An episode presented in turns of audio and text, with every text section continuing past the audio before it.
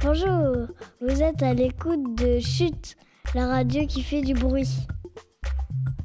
Nous sommes les CE1 de l'école Louise de Bettigny. Nous avons préparé des énigmes que vous devez résoudre en équipe.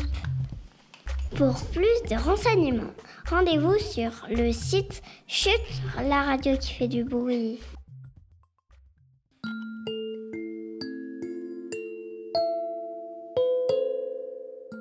Défi mot. Pour le défi mot, il faut une feuille, une gomme et un crayon. Quel mot utilise-t-on le plus pour nommer les nombres de 0 à 100